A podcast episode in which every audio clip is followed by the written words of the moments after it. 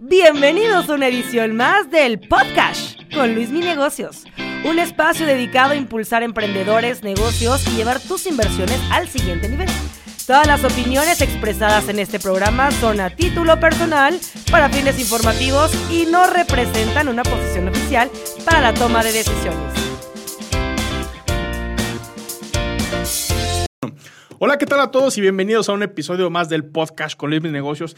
El día de hoy tenemos de invitado a Mario Elsner, él es director de Energizer Holdings y eh, pues bueno, con toda esa visión global que tiene el ser un director de una empresa transnacional, eh, vamos a tocar temas interesantes, como por ejemplo las nuevas tendencias en el mercado laboral, cómo es que los jóvenes eh, se están incursionando de este mercado y por otro lado, cómo poderlas ligar con las inversiones. Así que sin más, preámbulo, Mario, bienvenido.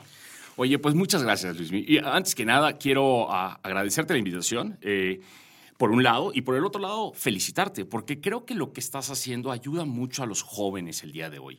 este, Gracias. Y, realmente yo no tiro guayabazos nada más por darlo. creo que yo alguna vez, y contándote un poquito, yendo a contexto, mi historia, yo era un empleado y he sido 19 años empleado de esta compañía, cosa que ya somos una especie en extinción. Sí, ya activo fijo. Sí, pero ¿sabes qué pasa? Que hoy en el, en el ámbito hay, o eres emprendedor o eres empleado, ¿no? Y parece que los empleados somos mal vistos, cosa que tampoco es nada malo, al contrario. Mm, sí, ¿no? Yo creo que en lugar de pensar en quemar barcos, podemos construir puentes. Y acá lo que tú haces eh, tiene todo el sentido. Y te digo por qué. Porque yo hoy, pues no soy un jovencito, yo soy generación este, X pegada. A boomer. Sí, a boomer, casi 47. Pero fíjate que yo tuve una, una catarsis, si quieres ver así, a los treinta y tantos, ¿no? Yo me di cuenta que a pesar de que yo era director ya de México, comercial, eh, te podemos decir que teníamos un buen puesto, que todo el mundo puede decir, Mario tenía la vida que todo el mundo quería. Sí, resuelta. Resuelta. Y como mucha gente, yo era de los tipos que tenía ahorros. ¿No? Tenía mi ahorro, tenía mi hipoteca, tenía mi familia, estaba yo empezando a hacer familia, era un hombre maduro, si lo quieres ver así, que hoy por hoy hasta me van a decir viejo, ¿no? A mis 35, 37 años, pues ya estás de bajada, ¿no? Sí. Dímelo a mí, a mis 30 ya siento que con, toda la ola de TikTok de 18, 15 años, y así, jole. Y, y, como yo, hay mucha gente, Sí, me explico, que estamos en ese afán de que empezamos a pagar colegiaturas, güey, empezamos a pagar este, el coche, te quieres hacer de tu casa, ¿sí? Y todo el mundo te dice, no tienes tu dinero en rentas, ¿no? Compra. Bueno, yo, yo, y, obviamente mi historia, que no me voy a meter a tanto detalle, pero yo quise ser emprendedor en un principio y fracasé. ¿No?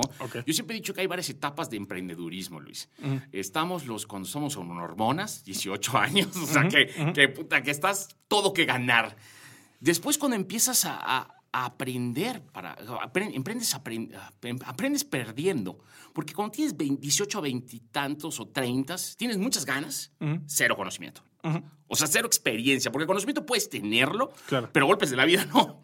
Y normalmente nos aporreamos. Y, yo tuve dos de esos buenos aporreos. Y fíjate que yo en esa época, ingenuo de mí, dije, quemo mis barcos, me voy a ser empleado. Porque yo, emprendedor, ya simplemente fracasé y desistí. O sea, quemaste los cartuchos.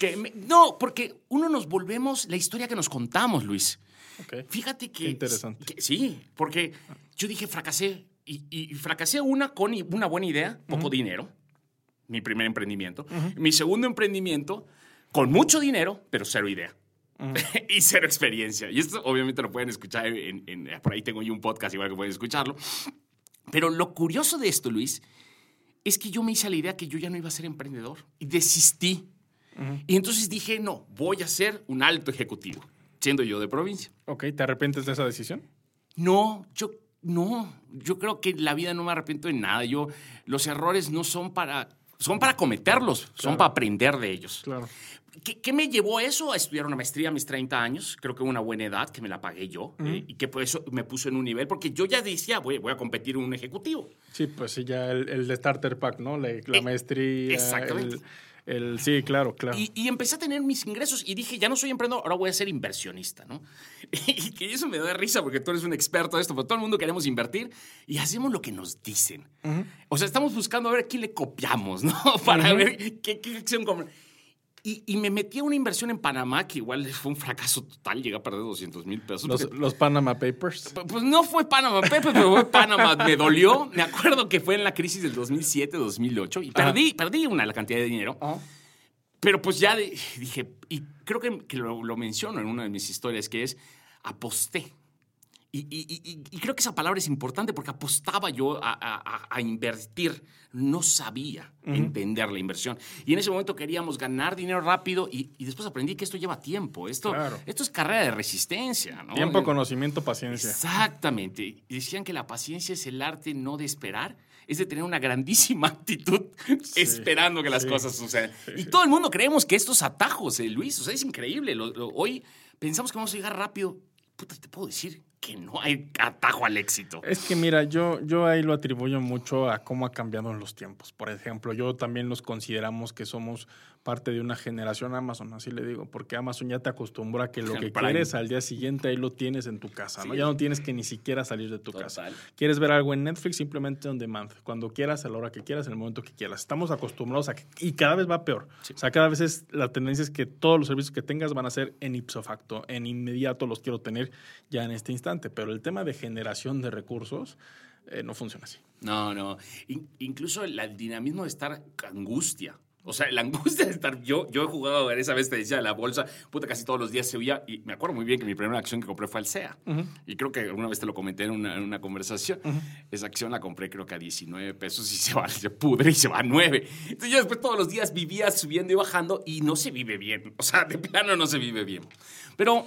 Déjate de mis errores y fracasos de esa edad. A mis 37 años me doy cuenta, Luis, como muchos empleados en México, que yo viene una reestructura y me dicen, güey, podemos recortar tu puesto. Y yo dije, a ver, ¿en dónde estoy parado? Tengo ahorros en una cuenta de perfiles. Este, Normal de cuenta de cheques en el banco. 1.2% de interés. Y me decían, oye, Mario, yo me sentía cómodo teniendo dinero suficiente para poder pagar posible la hipoteca. O para poder que si me corrían 6X mi sueldo, ¿no? O sea, seis meses de sueldo más lo que me dieran de liquidación. Decía, así pensaba. Y, y me decías, Mario, ¿por qué no inviertes? Uno, porque había cometido errores y tenía yo miedo, punto número uno. y, pensamos que ese dinero, lo poco que tengo, no lo quiero volver a perder, porque ya había perdido. Entonces tenía yo miedo. Y lo otro es que, ¿cómo se llama? No tenía tiempo. Porque vivo trabajando, me explico, entonces no tengo tiempo para estudiar, no tengo tiempo para prepararme, ¿no? Y aparte ya estoy viejo, ya tengo 35 años. Y ese, ese llamado de atención en mi vida, Luis, fue, fue muy fuerte porque me di cuenta que yo estaba muy vulnerable y que decía, a pesar de que yo tengo cosas armadas, puta, cualquier cosa de esto está agarrado con palitos. Claro. Y decidí empezar a cambiar mi mindset. y, y, y, bueno, yo hago todo un análisis y al no tener yo tiempo por ser empleado, porque tampoco iba a renunciar, iba a decir, güey, me voy a volver emprendedor ahorita, mis casi 37. Es que ese también es un tema, ¿no? Que ya cuando, conforme vas creciendo y adquieres ciertos security checkpoints, por ejemplo, oye, ya tengo un ingreso estable, eh, tengo deudas fuertes, desde una colegiatura hasta una casa y demás, y dices, oye, quiero emprender, eh, tus posibilidades son cada vez menores. Emprendes con hambre. Como digo yo, pero con pues hambre que tienes que pagar la nómina. Pues sí. Porque no te da, ningún negocio te va a dar uno o dos años lo que tú tienes que. O sea, no te da. Ese, ese, ese, ese juego de liana de los monos, de, de suelta la liana hasta acá, lleva tiempo. Exactamente, sí. sí, sí, sí. Y, y, muchos de los emprendedores, yo aprendí que quiebras y me pasó en mi segundo emprendimiento porque necesito pagar los gastos y no me da el tiempo. O sea, si tú escuchas las historias de Groupon o de muchas compañías exitosas, güey, eh, o sea, van fracasando, van fracasando, van fracasando y pasa uno dos años hasta que le pegan y cuando le pegan le dan con tubo. Claro. Pero esos dos, tres años, ¿quién te paga la, la, leche del niño, no? Entonces, nadie. Eh, nadie. Entonces, bueno, en ese momento yo decía, ¿qué hago, güey? Y ahí es donde yo encuentro el, el, tema de la inversión interesante, porque al no tener tiempo, invertir en pasivos para mí fue, fue, o sea, invertir en ingresos pasivos sin yo tener que dedicarle tanto tiempo, pero ¿dónde estuvo el éxito que tenía yo que aprender, Luis? Y por mm. eso eh, empecé con lo que te dije de gracias, porque en esa época no había. No había un Luis. No, no, no, no, había. No había un Luis Mi Negocios que yo escuchara. Y no te vayas tan lejos, incluso hace cinco años. Tal cual. O sea, la verdad es que hoy los chavos tienen información y disponible. Y accesibilidad. Y accesibilidad. En mi época yo, Kiyosaki, ¿no? Y él te vendía la historia de una novela y Tony Ajá, Robbins, sí. el juego del dinero. Sí, exacto, pero van en un torno más eh, bienes raíces, ¿no? Total. Y incluso yo empiezo con bienes raíces. Y empiezo, y creo que alguna vez te lo comenté, con Monex. Porque como yo digo que a mi edad de 40 años yo ya soy un emprendedor de Viagra, ¿no? Que ya, ya quiero perderlo menos. Pero fíjate que mi primera inversión fue empezar a invertir en mí, Luis. Y empecé a prepararme para saber cómo invertir en acciones, para invertir Pero ya realmente invertir en ti, no en las cualificaciones que la empresa te pide. exactamente en lo que yo quería hacer en mi futuro. Incluso Eso, eso es muy bueno. me metí a tomar a mis 40 años un diplomado de e-commerce de seis meses, organizado por Entrepreneur y por la NAWAC. ¿Por qué? No por, porque la compañía me lo pedía, no, porque yo ya estaba viendo que yo iba, el negocio de e-commerce hace 6, 7 años iba a venir duro. Y entonces empecé a invertir en mí en lo que me convenía. Y, y obviamente hoy, yo veo lo que haces tú y digo, coño, o sea, voy a invertir en aprender de Luis, voy a aprender de muchos de los que hay hoy. Muy, hay muy buenos y, y déjenme aclarar que también hay muy malos, ¿no? Este, incluso me acaba de tocar ver algo en, en redes sociales que gánate dinero rápido en Amazon, no sé qué. O sea, te lo mandan a un landing page y es un- se ve que es más fraude que nada. Hay que saber escoger. Esto, yo siempre he dicho que es como el matrimonio. Hay que, hay que enamorar y de ahí hay que escoger bien a quién va a ser tu asesor Claro. o tu mentor, ¿no? y, y mentor no se trata de buscar, y yo siempre lo he dicho, el que tenga más likes, pero sí el que me ayude en lo que yo quiero ser. y, y yo, siendo, y te lo dije un día que hablé contigo hace mucho tiempo, eh, yo, yo, a pesar de que tenga yo un conocimiento de, de- de manejar una compañía transnacional, empleado, diplomado, maestría, en inversiones no hay nadie, muy pocas como que sepan lo que tú sabes y que, y que transmiten ese conocimiento. Y, güey, los superpoderes, lo hemos platicado, son variados. Yo te puedo tener un superpoder que te puede ayudar a una cosa y tú tienes otro. Pero hoy la- los chavos deberían aprender de eso, deberían ser cautos, deberían informarse. Cuando me hablan y me dicen, Mario, ¿qué acciones tienes? Yo nunca las digo. Porque creo que son como los vinos, Luis. No sé qué opinas tú.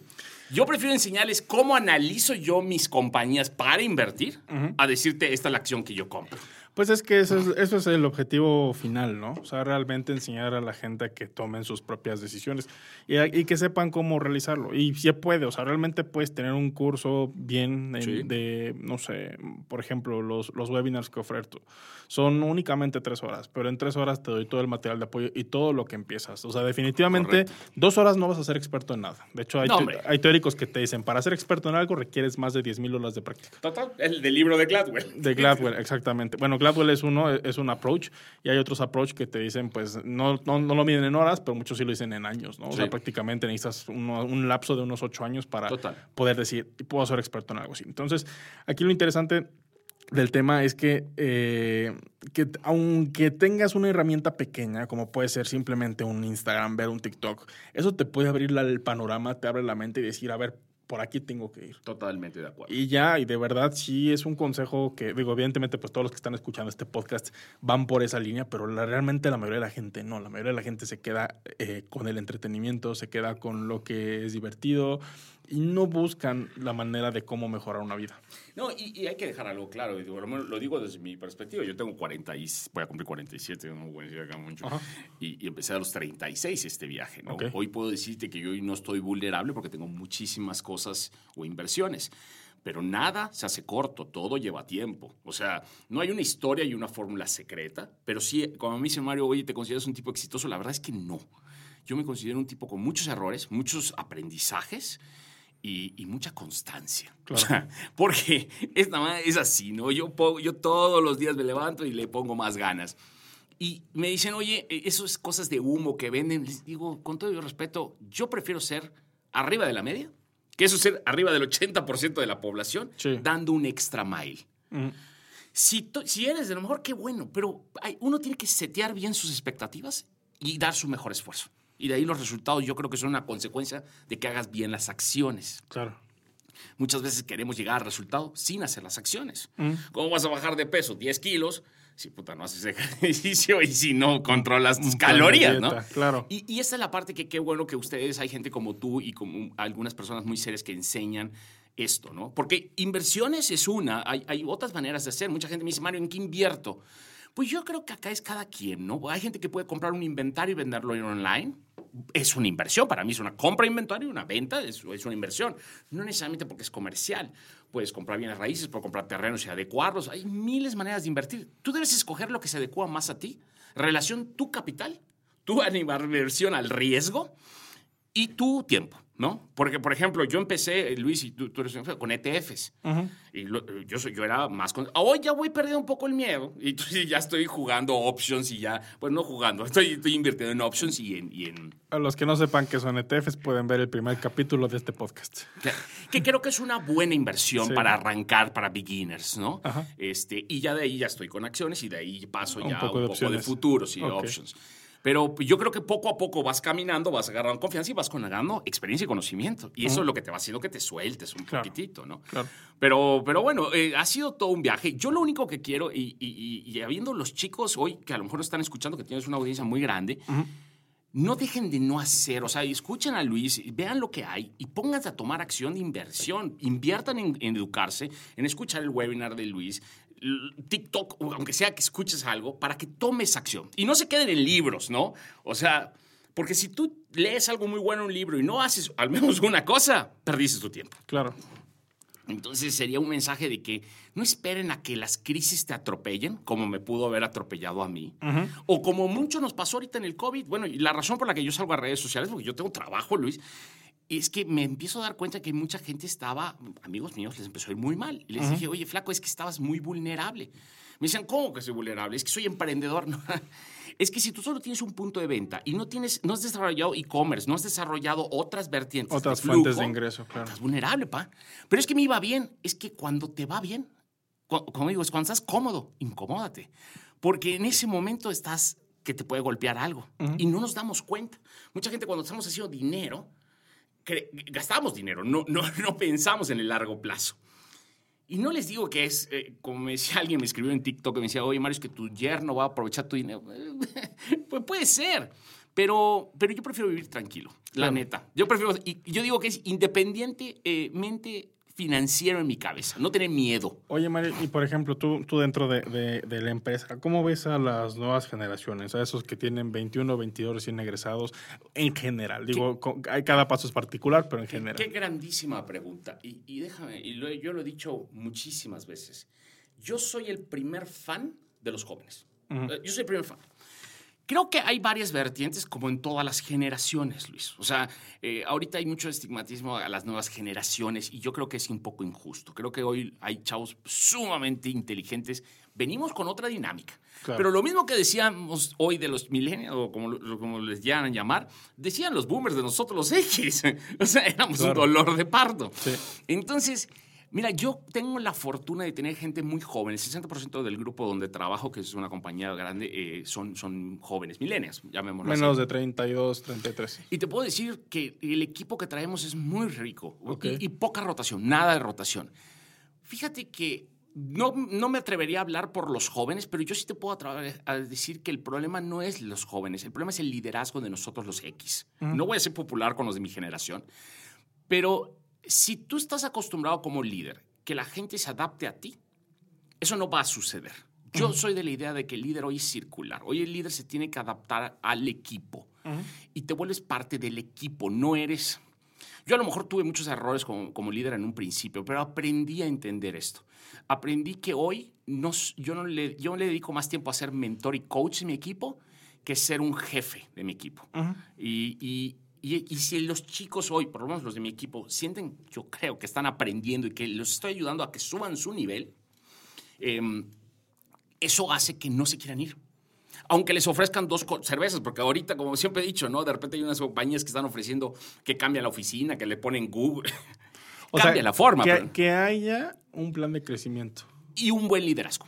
Un buen liderazgo. Porque tú puedes tener un plan de crecimiento, pero si no tienes un líder que los haga sentir. Yo siempre he dicho que hay la visión de la compañía o la misión de la compañía y la misión personal. ¿no? tenemos que ver en qué momento se alinean. Yo tengo que ayudar a la compañía, pero que la compañía también me ayude a lo que yo quiero alcanzar. Claro. Entonces, si los chicos quieren desarrollarse, tú como líder es donde anda, unes los puntos de lo que quiere la compañía con lo que el chavo quiere. ¿no? Entonces, hay que trabajar en eso. Los líderes las, las, personas no dejan a las compañías, dejan a los malos líderes. Mm. Y eso lo he aprendido porque a mí me han dejado también. O sea, tuve que cambiar. Yo soy un líder en aprendizaje constante. Incluso acabo de hacer un TikTok que decía que para llegar a ser Yoda, güey, le ronca uno y la mitad del otro.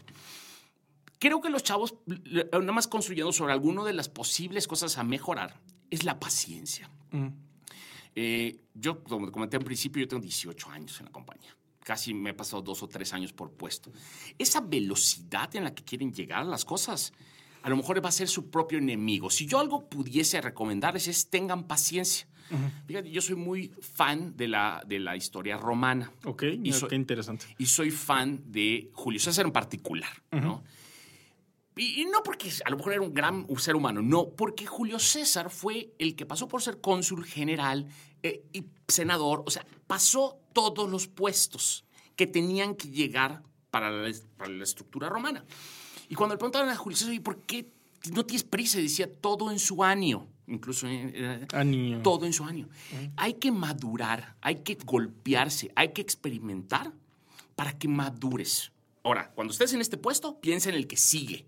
Y empieza a trabajar con eso. No pienses y que el jefe se va a llevar los créditos. Tú asume el rol de líder y piensa que estás sentado en esa silla.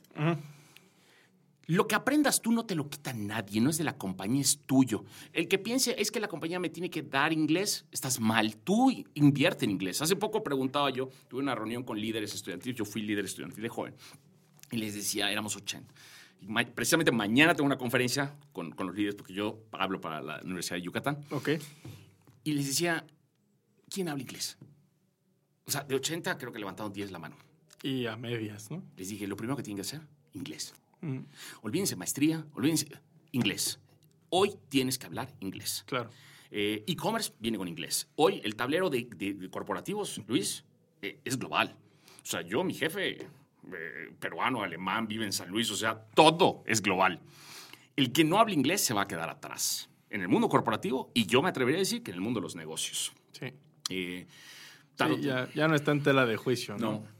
Yo diría que mi primera inversión sería hablar bien inglés. Y no como lo que te ponen en el currículum, que, oye, ¿cómo hablas tu inglés? ¿80%? 50. O sea, hablar bien inglés. Muchos chicos ya vienen con el chip incluido, pero muchos no. Eh, y hay una inversión. Ahí yo, si yo fuese mi tiempo atrás, obviamente yo en mi casa son bilingües, este, yo lo primero que haría es inglés. Inglés. Inglés, sí, o sí. Sí, pues sí. Ya los demás idiomas están de, adorno, pero el inglés es... Sí, bueno, a lo mejor en 5 o 10 años hablaremos del mandarín. Es, pero, de, es de a fuerza. Pero hoy en día, inglés, a fuerza, ¿eh? Este, y, y, de ahí para el real, o sea, porque la competencia ya no va a ser con el del, al lado. O sea, antes decíamos, oye, yo soy de escuela de gobierno de la Universidad Autónoma de Yucatán. El yucateco total. Aunque no tengo tanto el acento.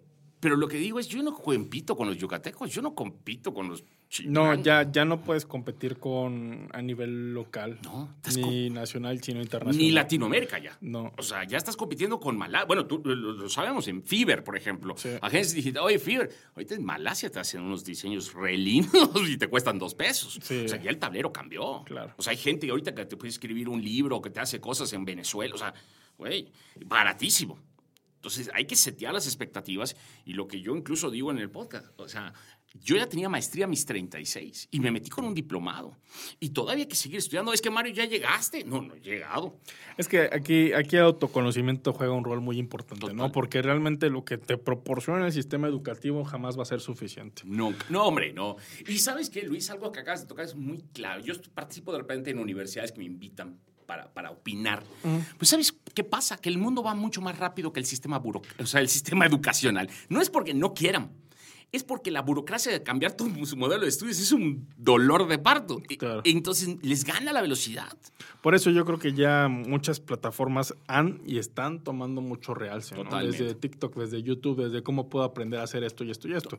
Porque como dices, meter a la currícula de un plan de estudios inversiones en bolsa de valores. No, hombre. Imposible. No, no, no, no, les da. Eso yo lo vi en la maestría y te voy a ser honesto, Luis. Y, a, y, pincelazos. Yo fui famoso porque me corrieron de mi clase de economía, de maestría, porque me tocó un maestro que salió, precisamente, Luis, y, hablaba de futuros, güey. Hablaba de futuros, de invertir en el cobre y todo. Yo tenía 30 años, pero un hombre, ya un hombre, ¿no? Levanto la mano y le digo, oiga, maestro, ¿cuánto invirtió este año usted en bolsa, en, futuros? Me dice, no, nada, pero esta es la teoría. Y le dije, va a ver, flaco, si usted no ha comprado nada, ¿cómo me va a venir usted a enseñar? Y, ahí es donde viene lo rico de la experiencia, ¿no? Porque en esa época te enseñaban pura teoría. Un tipo que nunca había invertido en, algodón me estaba queriendo enseñar, o sea, desubicados. O sea, te das en el librito, pero no es lo mismo que te digan, vete por aquí, vete por aquí, o sea. Sí, no, es, es, es, es, algo completamente diferente. Y fíjate, Mario, ahorita ya, ya para, para concluir, me gustaría que respondieras esta pregunta.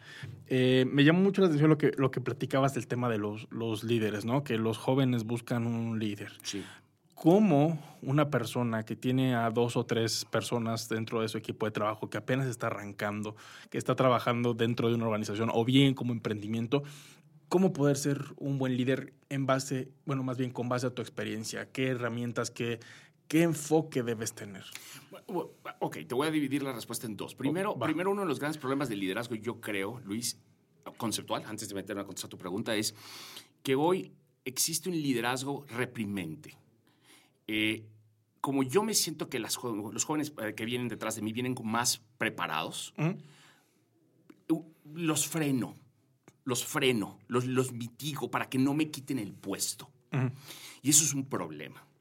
Hoy como líder, tú en lugar de frenar los talentos, tienes que utilizar su fuerza. Pero para eso tú tienes que ser muy seguro de ti mismo. Y para eso tú te tienes que seguir preparando. Entonces, si hoy les toca a un jefe que no les da oportunidad, evalúen que no es culpa de él, es, a veces son sus miedos, pero trabajen en conjunto, no son enemigos. La, cosa está en conjunto. Eso es por un lado como para dejarlo en contexto, porque mucha gente me dice, Mario, es que mi jefe me limita, es que la padrino, es que la barba. Y eso es un concepto que existe. Un líder poderoso es un líder que, que jala al grupo, se lo sube a la espalda, pero él tiene que llevar la, vanguardia, o sea, seguir avanzando. Claro. Ahora, contestando un poquito tu pregunta, yo estoy empezando, estoy armando un grupo. Fíjate que una parte muy importante, y a lo mejor nos va a llevar todo un podcast nuevo, es la selección del personal. Incluso creo que uno de mis TikToks que se hizo famoso fue el, de, entrevista, ¿no? Sí, sí, sí. Y, y yo creo que y, creo que siempre lo escuchas de mí, es el tema de los Avengers. Yo creo que hay que saber escoger. Cuando tú vas a una entrevista y no te escogen, no es porque seas malo o bueno, si hay un buen entrevistador, es porque tienes que escoger lo que necesitas. El poder que no tengo yo. Si yo, por ejemplo, soy introvertido, y necesito, necesito, una compañía comercial, voy a contratar gente que tenga extrovert, que sea extrovertido para que vaya a vender. Para que haga un buen fit. Entonces, lo primero que tienes que hacer es escoger un buen equipo. Y esa es una de las partes del primer error. Porque muchos cometemos el error de contratar gente que nos, siente, que nos sentimos cómodos o que confiamos. Mis amigos. Pero tu amigo no va a ser tu equipo perfecto. Va a ser tu amigo. Y muchas veces hay problemas, ¿no? Entonces tienes que escoger bien tu equipo, armar bien tu Dream Team. Yo siempre he dicho que no soy un gran líder, pero sí sé escoger buenos equipos. Soy un buen arquitecto de equipos. Yo, yo, yo armo buenos equipos. Este, y, pongo al, tengo líderes en los equipos, tengo personalidades fuertes y no me rodeo de gente que me sea cómoda, me rodeo de gente que sea incluso incómoda. Incómoda y capaz. Y pero con mucha personalidad. Yo soy un líder fuerte, muy fuerte, pero me gusta el carácter fuerte, porque eso es lo que mueve. Dicen, contrata al equipo correcto y ellos te van a llevar al éxito. Tú no les tienes ni qué decir. Ellos agarran, arman el pelo y ¡pum! te llevan. Entonces, al que, al que está armando hoy su equipo, asegúrese de tener a la persona correcta. No se dejen llevar por el corazón, déjense llevar por lo necesario. Por lo necesario. Sí, y poner a las personas correctas en los puestos correctos. No pongas a alguien introvertido en ventas porque no te roba. O sea, este, hay, que, hay que poner a la gente correcta. Hay que saber tener buen ojo. Y eso lleva muchísimo tiempo. Ese es primero, porque es como cuando armamos el fútbol, ¿no? ahí estaba el Osorio que quería poner a la gente en posiciones que no eran. No, ponnos a jugar donde deben estar jugando. Mm. Esa es la primera, ¿no? Ubica tu equipo con las características que necesitas tener. Mm. Segundo, trabaja en lo que hablábamos hace rato, en que tu equipo entienda el por qué, para que él tome las decisiones sin preguntarte. Cuesta mucho trabajo, incluso acabo de subir. Delegar. Eh, delegar y mucha gente te dice empoderamiento, pero empoderamiento significa confiar. Si tú no confías y, a mí me ha pasado mil, mil veces. O sea, oye, hay que hacer esta presentación. Puta, a lo mejor yo la quiero hacer rosada. O sea, pero él la presenta azul, yo tengo que aceptar que va a ser azul. Claro. Y el problema de los emprendedores, muchos, es que creemos que nosotros somos indispensables, güey, que nadie lo va a hacer mejor que nosotros. Y quizás tenemos razón. Pero si tú quieres multiplicar, tienes que crear otros líderes y no van a ser iguales a ti. Claro. Van a ser totalmente diferentes a ti. Pero te van a multiplicar los resultados porque tú no puedes ser único. O, o sea, yo tengo la posibilidad de manejar dos, tres grupos, compañías. ¿eh? ¿Por qué? Porque tengo líderes. Ojo, no lo harían como yo, no. Pero si lo ves, tengo diez. ¿no? Ahora quieres tener uno. El gran problema del emprendedor, el brincar de emprendedor a empresario, es que no saben armar equipos y no saben delegar. Claro, y creer, como dices, creer que no lo hacen tan bien como tú. Y eso genera confianza. Sí. Entonces llegan y le, como traen, y no me gustó, pero mira, yo lo haría así. Y dejar de hacer lo que a mí me pasaba. Llegaban con el problema y, eh, y cuando ellos medio querían, yo les decía, no, no, hazlo así, así, así, así, porque yo soy el, el, el fregón, ¿no? mata su confianza, no quieren volver a tomar una decisión porque no saben qué vas a hacer tú. Entonces ya, por ejemplo, yo cambié una cosita, un consejo así, un golden nugget, como dicen los gringos. Cuando ya llega alguien con mi equipo con un problema, en lugar de que yo les diga qué hacer, me quedo callado y les digo, ¿cuáles son tus opciones? Mm. ¿Cuál sería tu recomendación y cuál es tu decisión? Y vamos a hacerla. Si veo que se va a quemar la... Pero si sé que medio se va a porrer, lo puedo arreglar, dejo que lo haga para que tome la experiencia. Eso lleva tiempo, lleva confianza y, es que pesado. Pero ya que lo logras armar, estás del otro lado. Es oro molido. Es oro molido porque tú ya tienes un equipo que opera en base a guías, estrategias y lineamientos que en lugar de que esté esperando que le digas, ¿no? Y qué hacer o cómo hacerlo. La estrategia, Luis, es la palabra más buscada en Internet, la más mal ejecutada. Mm. Estrategia no es una acción. Yo, yo, siempre he dicho que no es una acción. ¿no? Voy a hacer una estrategia de Internet. No, no, no. Estrategia es una guía, es como cuando le pones al Waze que no quieres pagar peaje. Entonces el Waze como que va siempre a buscar ese alineamiento, claro. pero no te marca la línea exacta. Y eso es una estrategia. Y tus líderes entienden las estrategias y las ejecutan como ellos quieren, pero entienden las estrategias. Y eso es lo que hace que manejes una compañía, pues yo te he manejado México, Colombia, Ecuador, ¿eh? las manejas con estrategias. Es como que tienes un gran timón muy sensible pero tus equipos son los que toman las decisiones, no tú. Sí, claro. Digo, como, como director general, bueno, como director general, pues tú eres el director de la orquesta. A lo mejor tú no vas a tocar el violín, tú no vas a tocar el piano, simplemente que todo suene en armonía y cada quien tenga su rol. Mi estimado Mario, eh, ¿cómo te podemos encontrar en redes sociales? Bueno, estoy en TikTok, eh, Mario Elsner, estoy en, todas las redes sociales, básicamente yo eh, salgo a redes tratando de ayudar y dar consejos de este tipo. Que no, buenísimo, lo que has hecho es maravilloso. Y, este, y bueno, ahorita tengo lance un podcast eh, muy enfocado a este mindset corporativo, hablo de KPIs, herramientas que les van a ayudar. mi enfoque es, oye, tú eres un emprendedor, yo te ayudo a dar ese do de pecho porque yo vengo con todo el corporativismo. Claro. ¿Y qué necesitas básico meter? Por ejemplo, KPIs, o sea, cómo hacerlo, pero te lo traduzco de lo que yo tengo a, ti en el podcast que se llama ¿Qué haría un director? en todas las redes. Está muy bueno el nombre. Y sí, porque es, es, esa mentalidad desde corporativo que, como digo, pienso como director, actúo como emprendedor, ¿no? Claro. Porque el gran pecado de nosotros los corporativos es que después somos muy lentos. Buenísimo. Y ya, eh, yo creo que me, Mario Elsen, y ahí estoy en todas las redes, básicamente. Buenísimo, Mario. Pues muchísimas gracias. Un gusto haberte tenido. Gracias a ti, Luis, y un placer a tu audiencia. Y sigamos ayudando y cambiando para cerrar, gracias por ayudar a cambiar los metros cuadrados, porque no cambiamos el mundo cambiando, esperando que cambie. Hacemos lo que tú haces. Eh, cambiar mi alrededor y eso permea olas. Gracias a ti y desde, gracias la, por la desde la trinchera de uno. Sí. Muchas gracias a todos y hasta la próxima emisión. Este fue el podcast con Luis Mi Negocios. Hasta la próxima emisión. Recuerda suscribirte al podcast y unirte a la comunidad en arroba Luis Mi Negocios en TikTok, Instagram y YouTube.